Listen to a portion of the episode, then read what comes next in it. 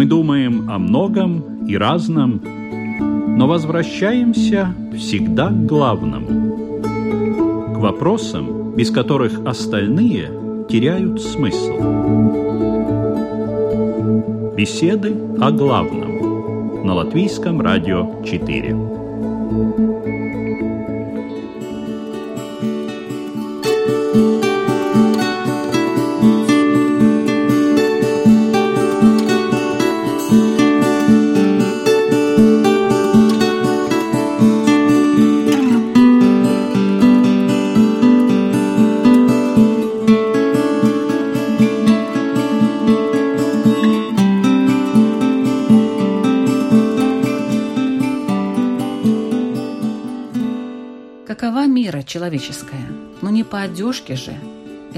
Поверхностно. Первое – по отношению к себе, а затем мерят по уму и глупости. И то, и другое, говорят некоторые, две стороны одной медали. Что такое ум и что такое глупость с позиции религиозных воззрений? Всегда ли ум или два – хорошо, а глупость, как иногда считают, что это естественность, наивность – плохо – легче ли живется умным, в отличие от глупых? И не должны ли умные отвечать не только за себя, но и за тех, кто поглупее, но рядом? Ведь говорят же, кому много дано, с того много и спросится. Сегодня в беседах о главном мы рассмотрим тему «Ум и глупость – две стороны одного мира». В разговоре участвуют Равин Исраиль Айзеншарф. Добрый день православный священник отец Валентин Васильев. Здравствуйте. И имам Мухаммад Гига. Здравствуйте.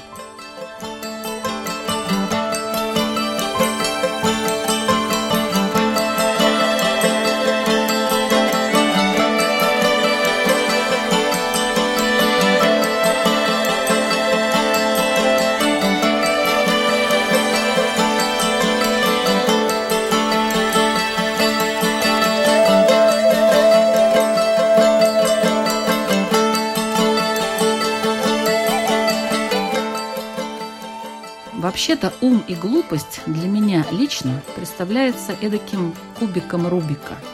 Никогда не знаешь, как сложить пазл так, чтобы обезопасить себя от глупых решений, от неожиданных, парадоксально глупых ситуаций, которые при всем уме оказалось невозможным просчитать.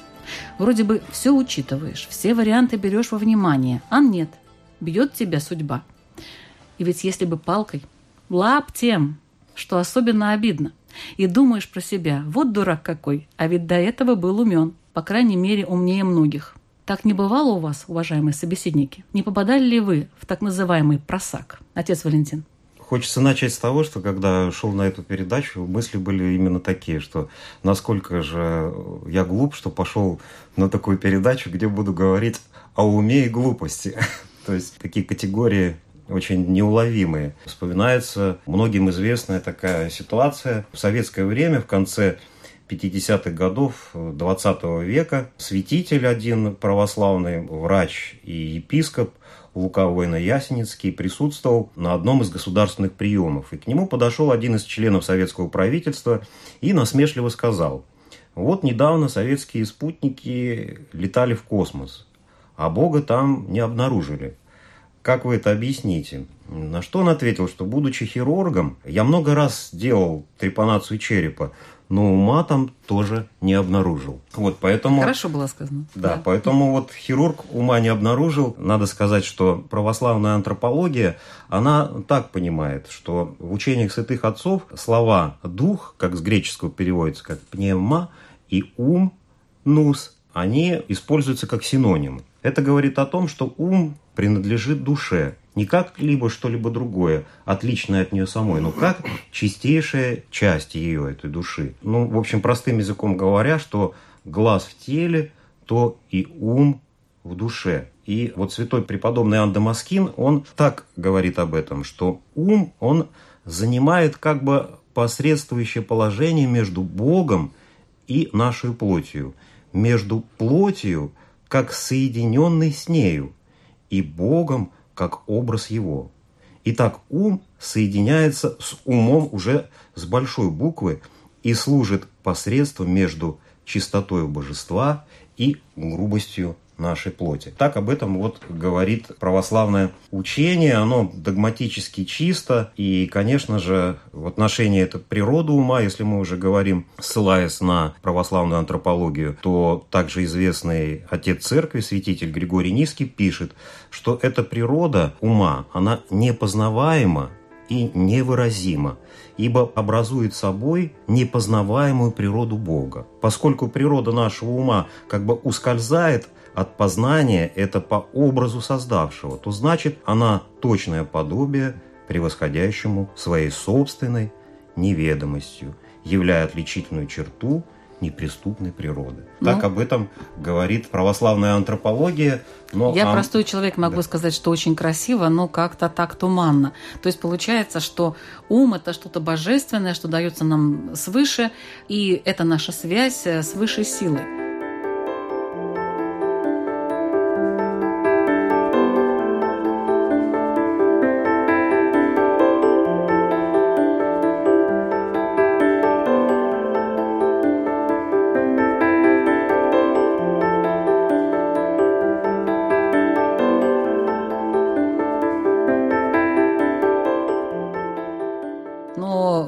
Быть, э, нам пояснит э, имам Мухаммад, э, вообще ум и Бог, насколько они связаны?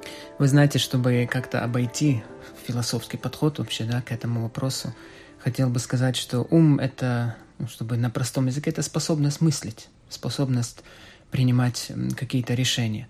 И в Коране, в Священном Писании очень часто упоминается именно о том, чтобы человек раздумывал, размышлял. Недаром пророк Мухаммед, он перед тем, как получить откровение о пророчестве, у него был обычай, он уединялся от людей, уходил, брал в запас с собой необходимые все вещи, уходил в отдаленность да, от людей и размышлял. То есть он размышлял над созданиями, над творениями Бога. Это то, что помогает. Во-первых, это помогает развитию мышления. Это очень важный аспект. Поэтому ум — это способность мыслить, способность принимать решения, а какое решение ты примешь, правильное или глупое, это уже зависит от твоего образования, от твоего вообще восприятия, от твоего мировоззрения. Но от Бога разве не зависит это? Ну, мы верим в то, что, да, что, естественно, это Бог, дарующий человеку ум и правильное восприятие мышления, но здесь какой подход? Человек же сам принимает решения. Конечно, все наши решения и вся наша воля, все наши мысли — это мы под волей Бога. Понимаете, мы не выходим из воли Бога. То, что Бог хотел, оно обязательно будет. То, чего Бог не хотел, никогда не будет. Но Бог дал нам выбор, возможность выбирать. И вот именно за этот выбор Он и спросит. Хоть это такой вопрос судьбы, да, предопределения но надо понимать, что ты не захочешь ничего из того, кроме как Бог хотел, чтобы ты это захотел. Поэтому ну, нам... то есть реально ум-то и не нужен. Все равно ты не захочешь того, что Бог не хотел, разве нет? Но выбор же есть, вот за этот выбор. А выбор-то какой? Выбор какой? Выбрать либо хорошее, либо плохое. А, в этом Когда, плане. Да, в этом. То есть всегда стоит выбор у человека в жизни. Иногда, вы знаете, такие бывают ситуации, как испытания. Например, если к тебе пришло большое количество денег – это испытание тебе. То есть ты по уму правильно ты распорядишься этими деньгами или нет. Ну, то есть ум – это просто умение как-то выбирать из того, что тебе дано. Вот по религии вот так. Да, вот так. это по Чтобы, исламу. Да, а что такое исламу. ум по иудаизму? По иудаизму это одно из э, божественных качеств, которые Бог передал человеку. Но в иудаизме ум – это немножко сложнее. Это и отчасти мудрость, отчасти способность к пониманию, отчасти способность к установлению, к определению тонких властительных связей между поведением, между этикой, сложными опосредованными последствиями своего поведения и так далее. Ум с еврейской точки зрения разделяется на ум материальный – тот, который нас объединяет с животными. Когда мы говорим там умное животное, мы это имеем в виду. И ум может быть материальным в высшем смысле этого слова, когда человек занимается проблемами материального мира, и ученый какой-то, мы про него говорим умный. Но дальше установление связи в материальном мире он не идет. Тот, кто занимается определением там, связи в мире сознания человека – ну, психиатр, психолог, тот, кто занимается группами, там, он политик, политолог, но считается высшей формой ума. Это то, что роднит человека с божественной мудростью. Это занятие Торы, выяснение, что хочет Бог. И умный с еврейской точки зрения не тот, кто борется с этим миром, не тот, кто идет на поводу этого мира, а тот, кто, используя законы этого мира, пытается его улучшить, исходя из принципа «возлюби ближнего как самого себя». То есть в основе ума, с еврейской точки зрения, в высшем смысле этого слова, лежит любовь.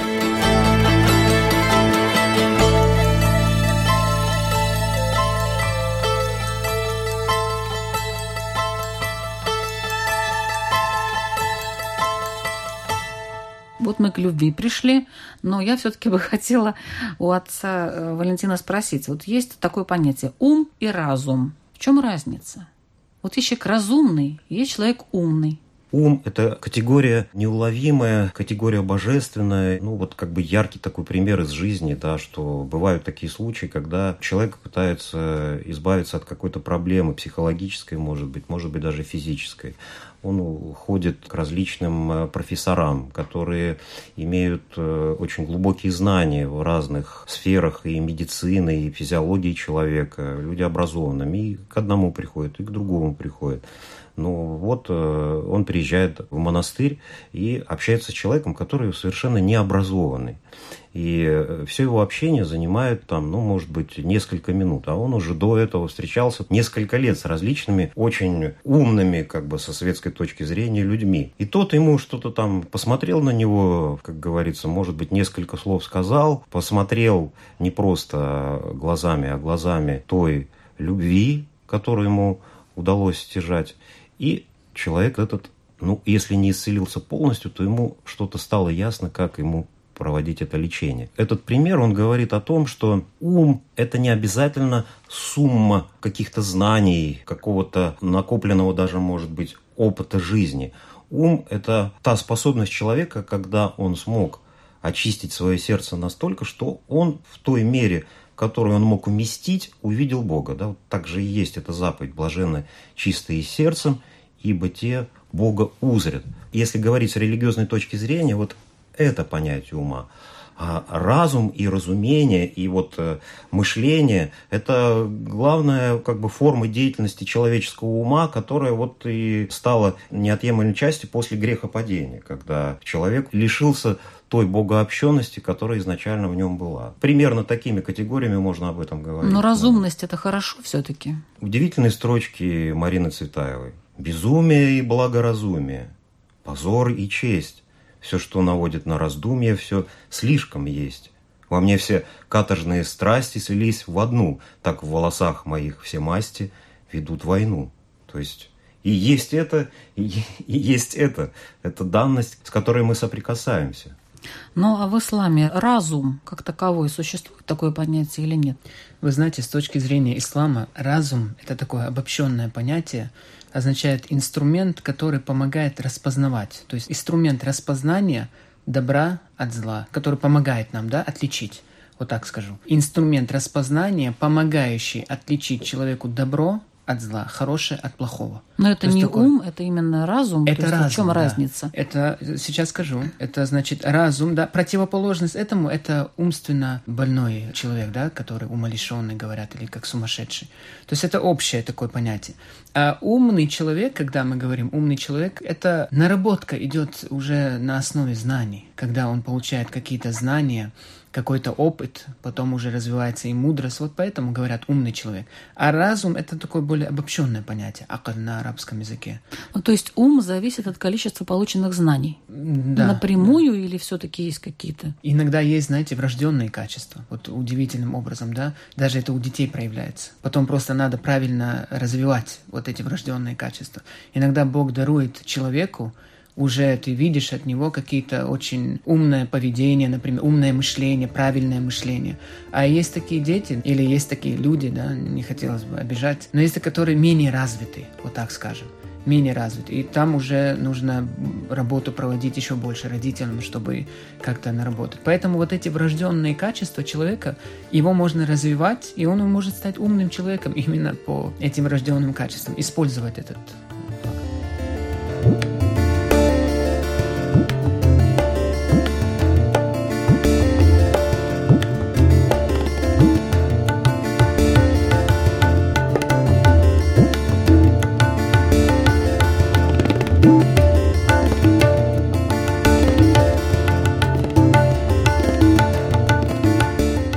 такое понятие «умный дурак». Есть. В иудаизме Есть. тоже присутствует Да, умная такое? голова дураку дана. Это ситуация, при которой человек использует свой потенциал интеллектуальный, свой ум, иначе говоря, использует для э, мелких, случайных, часто низменных целей. Например, человек с большими математическими способностями э, занимается расчетом там статистической вероятности в спортлото. Я сейчас говорю на вскидку. Но это тоже, кстати, Вот. бывает очень полезно. Бывает. Но представьте, что великий математик ходит и подбирает камушки на берегу океана, вместо того, чтобы наблюдать океаны и пользоваться ими и так далее. Вот примерно то же самое. То да? Он разменивается на мелочи. А, неправильное использование в этом плане, да? Разменивается на мелочи. Это одно. Второе, он может свой ум использовать во зло. И мы знаем понятие злой гений. И Ну, результ- почему он тогда дурак? А потому что он дурак, потому что он вредит своей судьбе, он вредит своей душе, он вредит своим близким, которых он говорит, что любит. Я допускаю, что любит. Но, как правило, после смерти злого и умного человека э, его потомство, как правило, страдает. Или вынуждено исправлять то, что там набедокурил. То есть ситуация, когда ум используется против гармонии этого мира, против любви, против здоровья, против интересов. Не за то, чтобы соединить, а для того, чтобы разъединить и испортить. А в православии умный дурак есть такое понятие? Наверное, не напрямую, но в православии ну, известно, что есть такие святые, которые называются юродивые. Ну, простым языком уродливые, то есть вот какие-то безумные, сумасшедшие люди. То есть вот яркий пример, э, почитаемая многими православными, известная святая Ксения Петербургская. Да, и вот она после того, когда умер ее любимый муж, одела его одежду и стала называться его именем. И вот такую начала бродяжническую жизнь. Окружающие кругом э, люди могут сказать, ну все, человек с ума сошел, да, вот она какие-то, ну, поступки, лишенные логики совершает. А с христианской точки зрения она святая. Она была исполнена такой любви, что в глазах других ее поступки, может быть, казались дурацкими. Да? Но она вот совершила такой подвиг, да, что и по сей день, по ее молитвам, происходят многие чудеса, и люди до сих пор обращаются. Такая вот аналогия, ну, мне пришла в голову, когда мы говорим о умном дураке. Да. В исламе? Знаете, вспоминая все те знания, которые у меня имеются, и все эти разделы, пункты, Нету которые такого, я да? изучал, не вспоминается такого. Да? Это, скорее всего, чтобы расшифровать, это, скорее всего, человек, умный человек, который имеет и способности, определенные знания, просто направляет их не туда, куда надо. Поэтому кто-то может так А есть выразиться. еще горе от ума, даже произведение такое есть, горе от ума. То есть не туда ли мы можем пойти в этом плане за разъяснениями? Можем пойти. Есть описание в Танахе, ну, в то, что называется Ветхий Завет. Есть биография царя Давида. И есть описание такое, что был такой Ахитофел, это его тесть, отец его жены. Он был очень умным человеком, выдающимся советником, но свой ум он направил против избранника Бога против царя Давида, помазанника, которого помазал пророк Шмуэль. И да, мы знаем, что он давал хорошие советы, но на что он направил свой ум? На то, чтобы разрушить самого себя.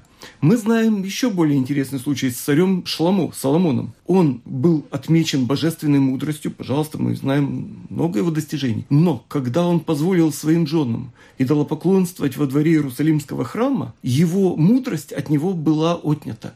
И он превратился в то, что называется юродивый. Бродил два года в грязной одежде, с плохим пониманием, бродил по дорогам Израиля и Иудей, и его не узнавали, как такой великий царь.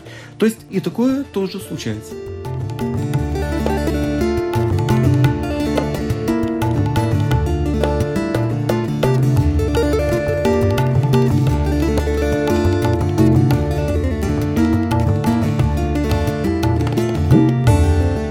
Я напоминаю, что вы слушаете программу «Беседы о главном». Сегодняшняя наша тема «Ум и глупость. Две стороны одного мира». В разговоре участвуют Равин Исраиль Азеншарф, имам Мухаммад Гига и православный священник отец Валентин Васильев. А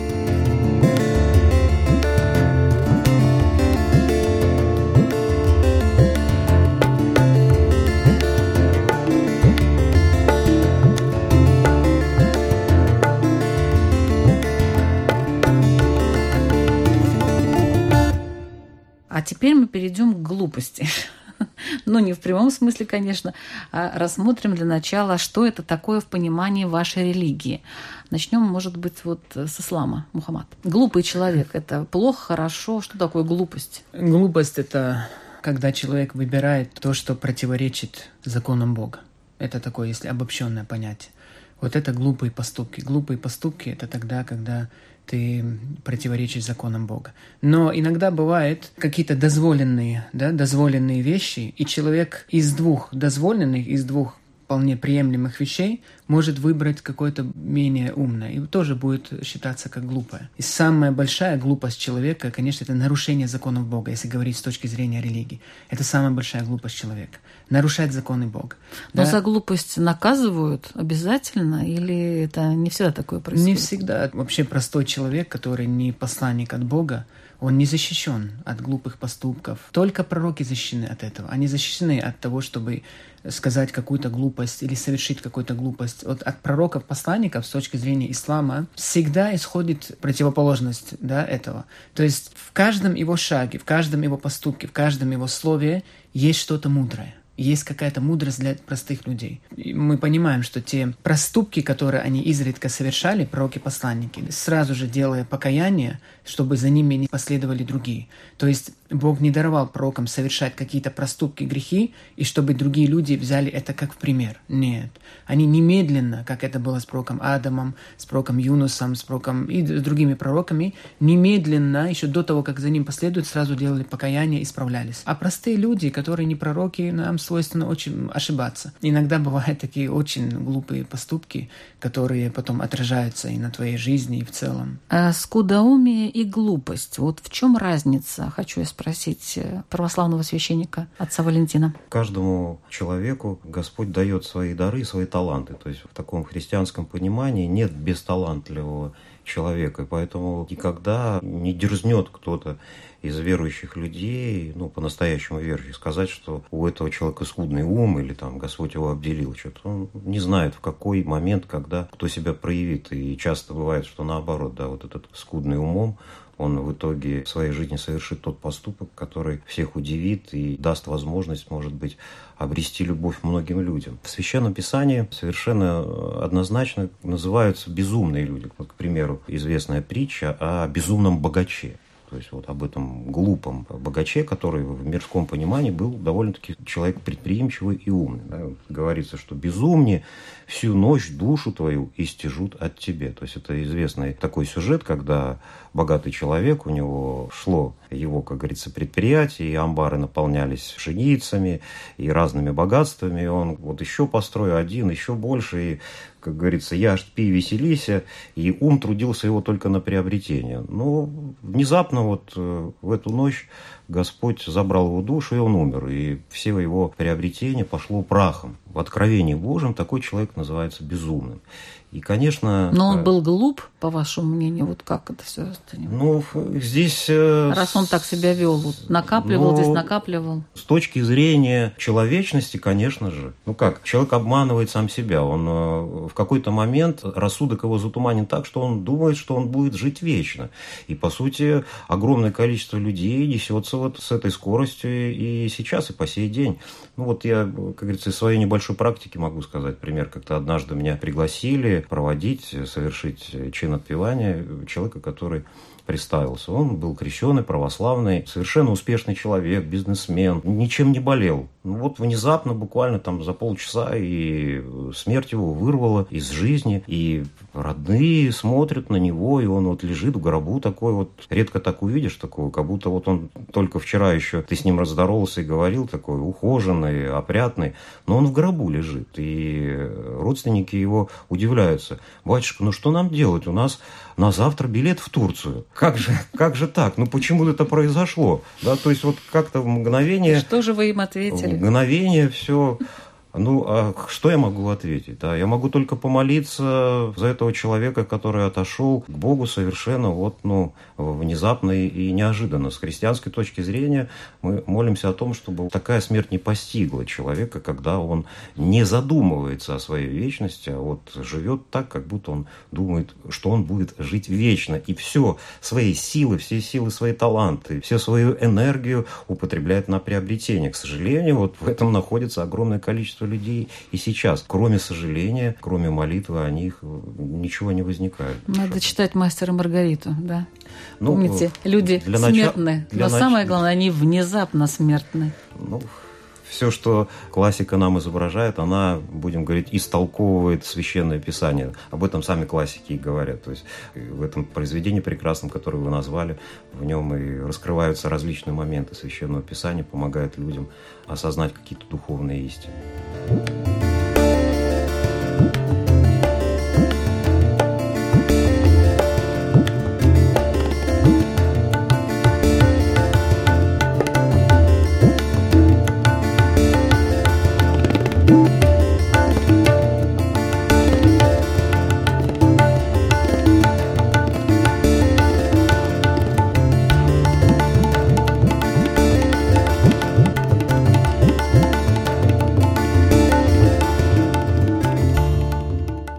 Кстати, «Мастер и Маргарита», э, хочу обратиться к нашему раввину Исраилю. Там, я, правда, фильм смотрела, очень хорошо играл актер. ну, ты еще и читала, я знаю. Да. И Иешуа. Нет, он хорошо сыграл э, вот именно эту фразу «Эти добрые люди, ага. они били меня батагами, эти добрые люди». То есть вот эти добрые люди, да? Что это такое? Это глупость какая-то, что ли? Ну как не понять, что эти люди, они просто его э, мучили, били, унижали? Почему они добрые? Что это? Я не берусь с еврейской точки зрения анализировать личность э, христианского лидера, но э, с еврейской точки зрения его слова выглядят как аванс. Когда он говорит, что это добрые люди, он им авансирует возможность стать добрыми. Я там, он говорит, с еврейской точки зрения так оно выглядит. Я допускаю, что Бог вас сделал добрыми, но ведете вы себя не так. У вас есть возможность вести себя иначе. Так вот, мой аванс – это призыв к вам быть добрыми. Есть такое в еврейской традиции. Но люди не воспринимают это как ум какой-то, да, как мудрость какую-то, правильно же? Когда вот так вот относятся. Ведь есть же такие, я знаю нескольких человек, правда, немного, которые так относятся к людям.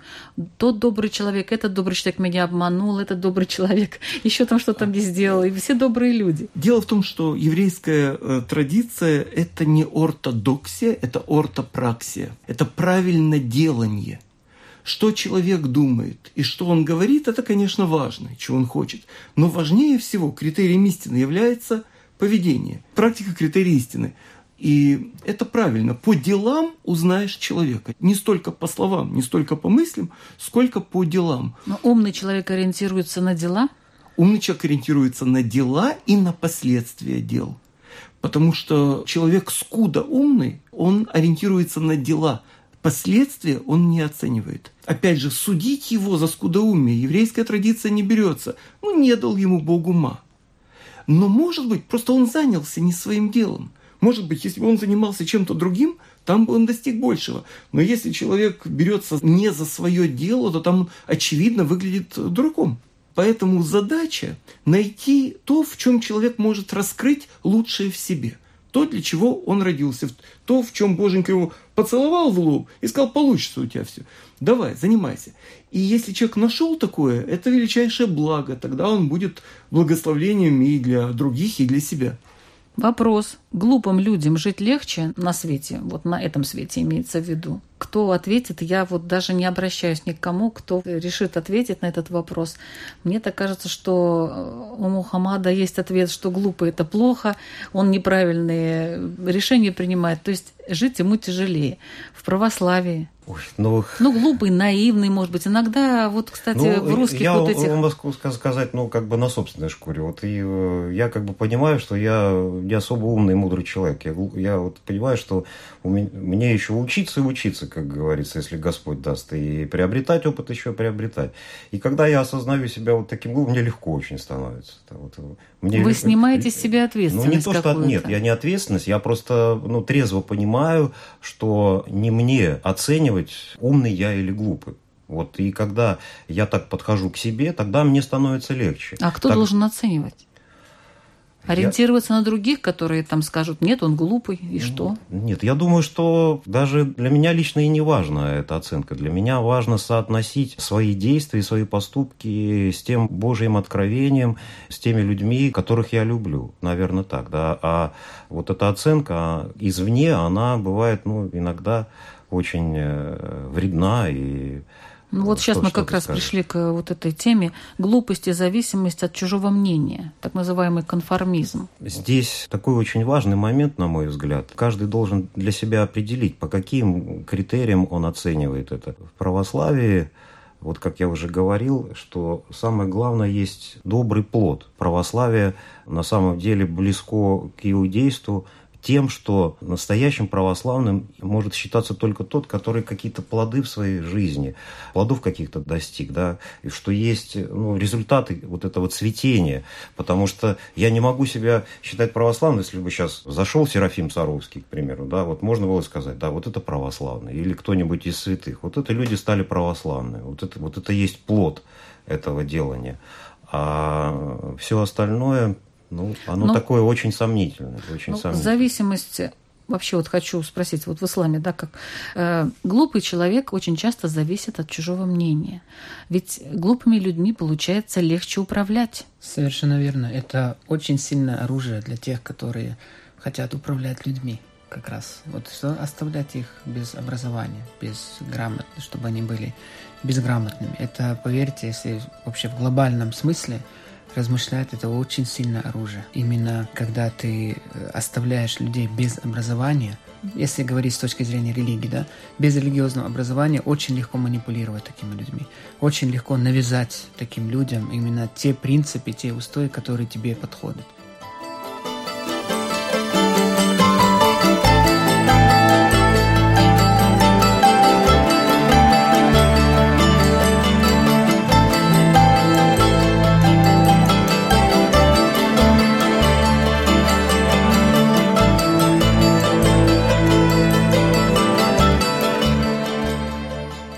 Не всем подходит, чтобы люди были образованы по религии. Мы это видим, поверьте, чтобы не заходить в какие-то политические аспекты, то это я, я знаю это. Мы это видим. И а нужно, чтобы этого. вот, э, скажем, и маму подчинялись, все вот слушали его, открыв рот, как говорят, да, молились э, как положено и так далее. Ведь это же всем приятно, когда проповедник, вот он ведет э, эту проповедь, и тут все одним порывом. Ну, смотрите, опять же, от религиозной образованности зависит. Когда пророк приходил и он делился своими знаниями с людьми. Конечно, представляете себе, какая огромная аудитория и сколько людей его слушали. Ну, то есть и умные тоже с удовольствием могут участвовать э, и слушать какую-то проповедь, а... да, если это проповедь Разумеется, действительно умная. Потому что человеку свойственно, во-первых, забывать, и, во-вторых, деградировать. И это часто происходит именно от того, что он духовно не обогащается. Вы знаете, я всегда это предупреждаю на всех лекциях, вот, да, если говорить об исламе, на всех лекциях я предупреждаю, что даже если у человека были какие-то, значит, знания, да, и он считался умным человеком, но это забывается все. Человек слабый, ему свойственно забывать. Если он забывает, соответственно, потом э, идет деградация у него, у человека деградирует. Это, это, это... Может, он не просто забывает, а всегда легче не в гору идти, а с горы бежать, правильно? То есть не думать, не задумываться, не рассуждать о чем-то, а принять на веру, и слава Богу, и все. И опять же то, что вы упомянули про влияние. Это очень большое сейчас э, в связи с этим, с развитием интернета, да, большинство людей как раз они Это именно из-за того, что они не умные, да, то есть они не получают знания, ну, исходя из ислама. Получается так, да. Но иногда бывает как? Иногда бывает так, что ты умный и все равно остаешься таким, да, несмотря на какое-то влияние со стороны. А иногда бывает деградируешь. Многие, знаете, были такие люди, которые мне рассказывали. Вот она была соблюдающая, она там носила платок, да, хиджаб, то, что называется, молилась. Сейчас поменялось, полностью изменился человек. То есть она была умной в свое время, сейчас по какой-то глупости она оставила все эти соблюдения, оставила все и выбрала другой путь. Вот, вот это и называется глупостью. Как не соскочить с этого ума на глупость? Может, нам Равин подскажет? А сохранить критичность и чувство юмора. Критичность и чувство юмора – это противоядие от любого зомбирования. И потом, действительно удобнее управлять человеком, когда он глуп. Но если ты ему скажешь, что он глуп, то он либо попытается поумнеть, либо отскочит от тебя. Поэтому, не поймите меня правильно, называется, да, что я там учу манипуляции, но, как правило, те, кто пытаются манипулировать, начинают с того, что ты же умный человек. Вот-вот. И тогда фильтр критичности гаснет, красная лампочка в затылке гаснет. И на веру можно принять все, что угодно. А вот знание это уже требует внутреннего аудита, перепроверки, сомнений. И в таком случае это прививка от э, отупления. И таким образом человек возвращается к одному и тому же, он не, не упорствует в своих заблуждениях или в своих позициях. И это залог духовного, душевного здоровья. Был случай, когда был один человек, он был ну, и беден, и, и все вел себя очень прилично. Раби Зуси из Аниполя. Больной. И когда ему говорили, слушай, ну вот, может быть, ты бы хотел быть Мушера Бейну, ну, Моисеем. Он говорит, нет. Потому что когда я приду к Богу, Он с меня спросит не за то, что я не был Моисеем, а он меня спросит, почему ты не был Раби Зуси из Аниполя, почему ты не был самим собой. И в этом смысле сумма знаний – это тоже инструмент. Это тоже инструмент. Я видел людей, э, не обремененных э, дипломами, э, но житейски мудрых.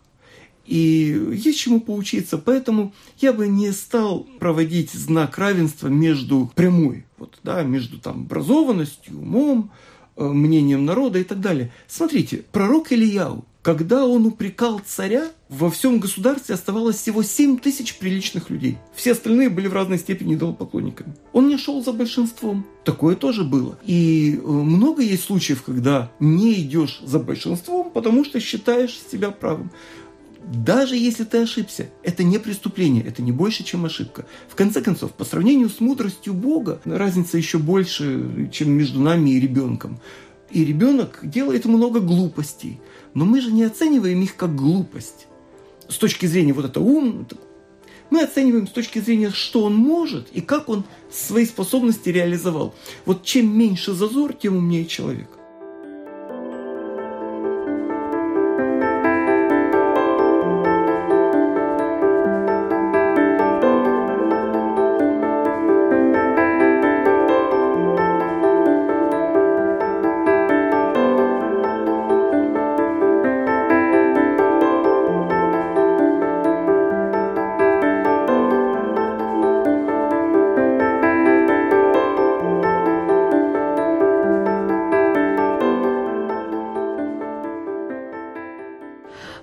Должен ли умный человек отвечать за глупого? Отец Валентин. Ну вот говорят, ты же умный. Нет, ну э, говорить может кто-либо угодно. Отвечать э, всем нам придется за то, что мы не проявили в той или иной ситуации свою человечность. Вот э, за это надо будет отвечать. А так, кто что-то либо сказал, и это еще ну, не тот стереотип, на который надо ориентироваться.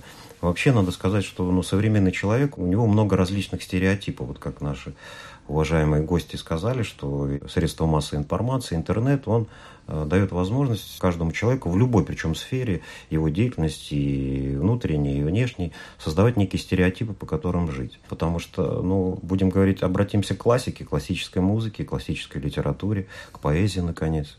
Поэзия религии небесная, сестра земная, так говорилось. А поэзия всегда заставляла человека додумывать, домысливать, не бояться сомневаться – искать, совершать свой путь. То есть, вот как мы упоминали преподобного э, Серафима Саровского, стяжи дух мирен, и тысячи вокруг тебя спасутся. То есть все усилия твои направлены на то, чтобы ты имел мирное сердце, чтобы ты был достоин вот того духа, который иногда Господь посылает. А рядом вот, находящийся глупый человек э, при этом может приобщиться да, к он, этому всему. Он, ну, как это есть тому подтверждение, что действительно иногда люди, которые находятся с мудрыми людьми, общаются с ними, просто даже молятся вместе, они успокаиваются, да, им становятся понятны какие-то вещи. Вот не случайно во многих практиках религиозных есть же обращение к мудрым, к старцам так называемым. А в исламе умный человек он должен отвечать за рядом находящегося глупого. Есть такое, кому много дано, с того много и спросится. Или только за себя? Вы знаете, сейчас я вспомнил одно изречение одного умного человека, где он перечислял исцеление, либо средства лечения сердца. И одно из них, почему я вспомнил, напомнил, что он сказал, одно из средств лечения сердца – это находиться в компании умного человека, находиться в компании с благочестивым человеком. Это очень влияет на сердце, очень влияет на сердце. Пророк Мухаммад говорил, что нахождение, да, быть рядом с благочестивым человеком, это как находиться рядом с продавцом духов. Хоть он тебе не подарил эти духи, но тебе приятно ощущать аромат. Вот так же и здесь получается.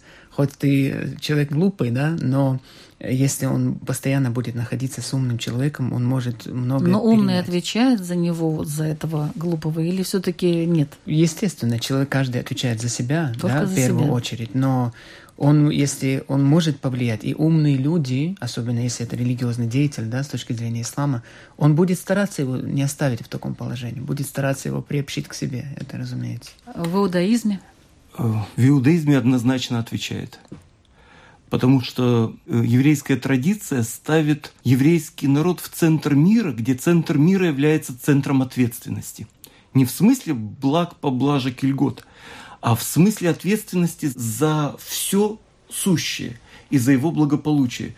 Когда был храм, приносили жертвы за 70 народов мира, включая даже тех, с которыми в тот момент была война, для того, чтобы они просто поумнели, и Бог им вложил понимание – что не стоит воевать. Поэтому есть такой принцип даже, что если поведение может спровоцировать другого на нарушение, то нужно воздержаться даже от разрешенного, чтобы не ввести в соблазн, в грех, в нарушение человека несведущего. И не обязательно, что он глупый, просто он в этой области э, ничего не знает, не понимает, он в этой области даже не ребенок, а просто, просто ноль. И с этой точки зрения, да, мы отвечаем из-за глупого, из-за умного. В конце концов, разница между глупым и умным с точки зрения Бога небольшая.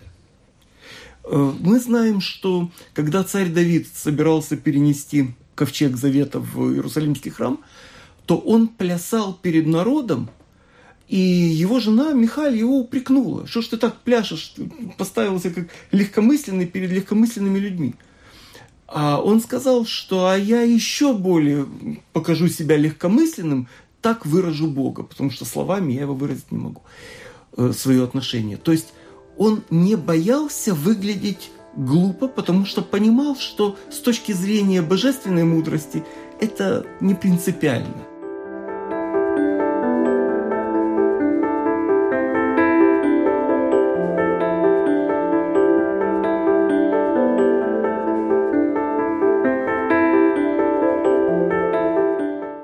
Ваши вопросы радиослушателям по теме. Начнем, наверное, с Равина Исраиля. Я бы предложил, как не очень умный человек, сделавший достаточно много глупостей на самом деле, я бы предложил просто подумать, а на что я направляю свой ум? Ум – это инструмент. На что я его направляю? Я его направляю на благо этого мира, себя, Бога, души, близких или нет. Спасибо. Православный священник, отец Валентин. Вот э, мне вспомнилось высказывание одного писателя. Э, он, когда прочитал э, перевод некоторых стихов, он сказал так, что на Малаях есть такая птичка из семейства Дроздовых, которая тогда только поет, когда ее во время ежегодного праздника цветов невыразимым образом пытает специально обученный этому мальчик.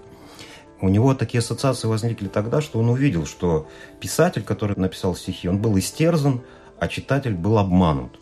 Вот я хотел бы спросить у наших дорогих радиослушателей, что они конкретно предпринимают для того, чтобы не быть обманутыми. Спасибо. Имам Мухаммад Гига.